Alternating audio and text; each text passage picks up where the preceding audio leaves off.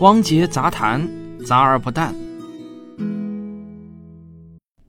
二零一四年的十一月十九日，天空是万里无云，在联合国总部大楼门前的广场上，摆放着一个巨大的充气马桶，在整齐的玻璃幕墙的掩映下，高达四点五米啊，差不多两个多人高的雪白马桶随风摇曳，显得是格外的显眼。这个巨大的马桶就吸引了游客们纷纷驻足拍照留念。联合国的几名工作人员是围拢在充气马桶的周围，他们用手触摸着马桶，高喊着一个口号。这个口号是啊，厕所拯救生命。原来啊，他们正在举行第一个世界厕所日的庆祝活动。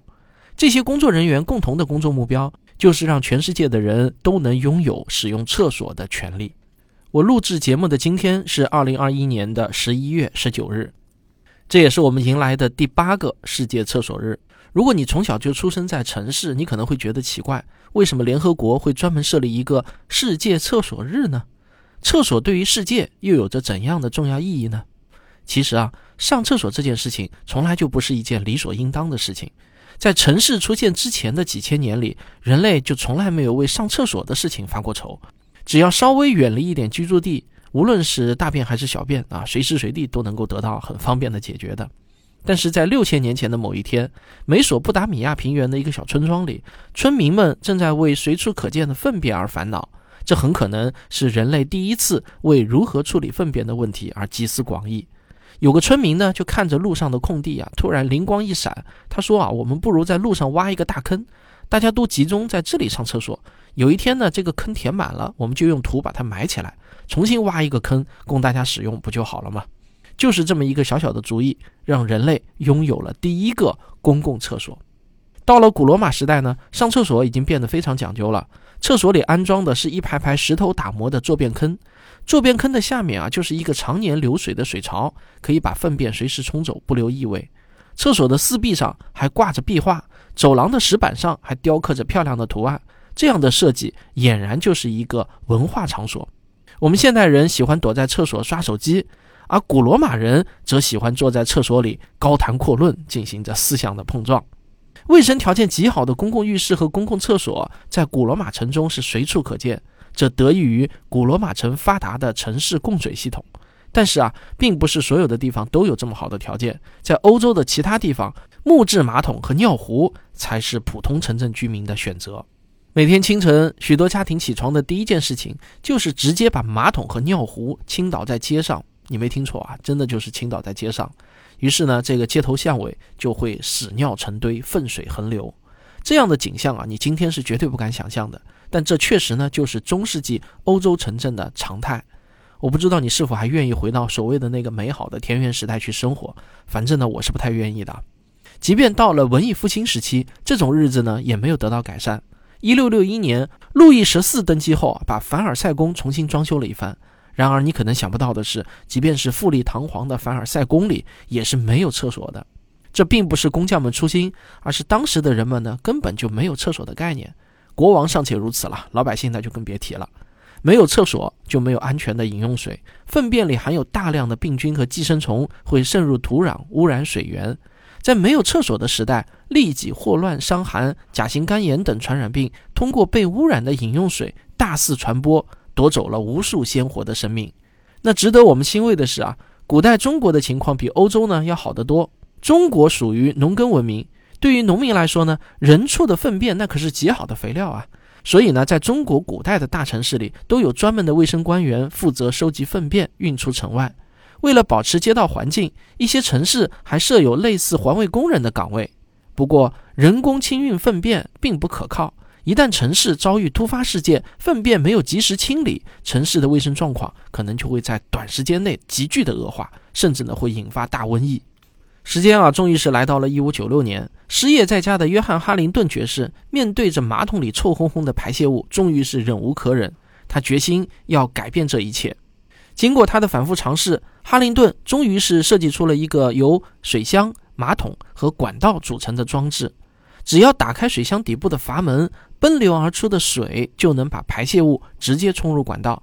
不过啊，这款马桶也存在着一个致命的缺点，那就是粪便的臭气时常会沿着管道返回马桶，让房间里变得是臭气熏天。我们每一个现代人都知道，马桶下面的 U 型管道可以很好的解决臭味倒灌的问题，但是这件事情啊，却难住了欧洲人差不多两百年。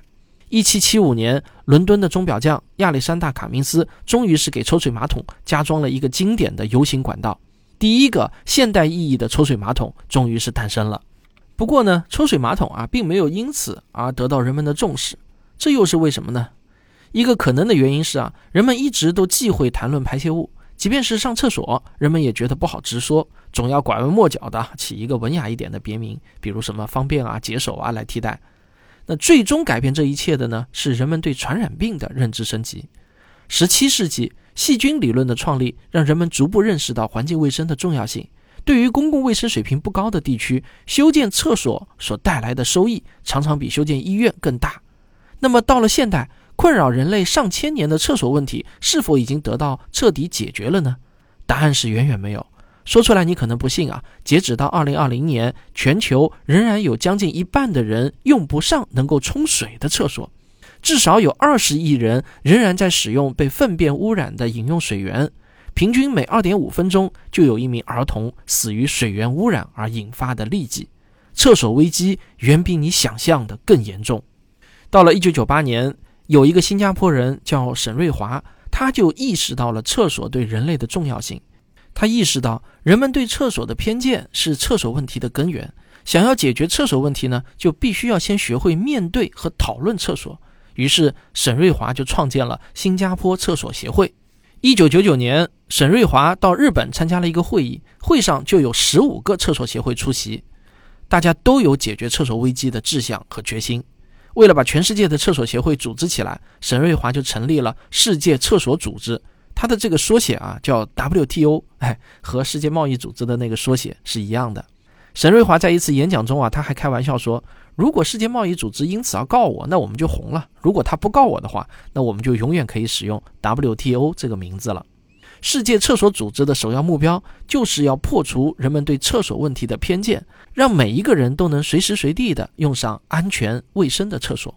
二零零一年十一月十九日，沈瑞华通过帮助出售建材展厅的展位，从新加坡展览中心换到了一个免费的场地。世界厕所组织主办的第一届世界厕所峰会终于是开幕了。虽然呢，沈瑞华是提前邀请了新加坡环境部长和十五个国家的官员参加峰会，但是啊，他还是做好了冷场的心理准备。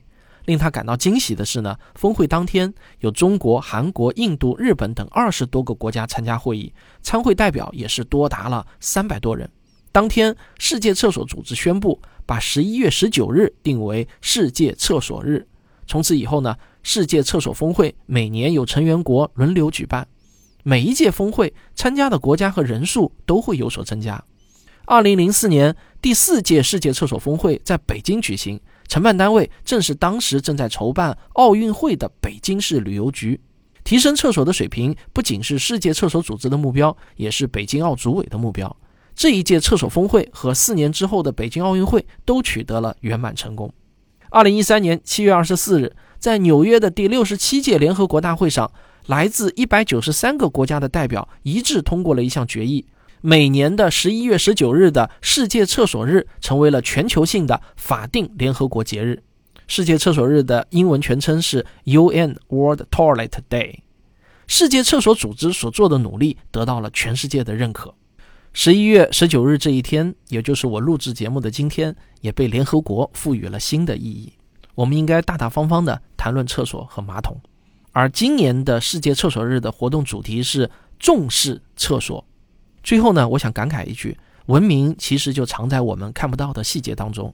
如果高楼大厦能够代表文明的高度，那么下水道和厕所就是文明这个木桶上最短的那块木板。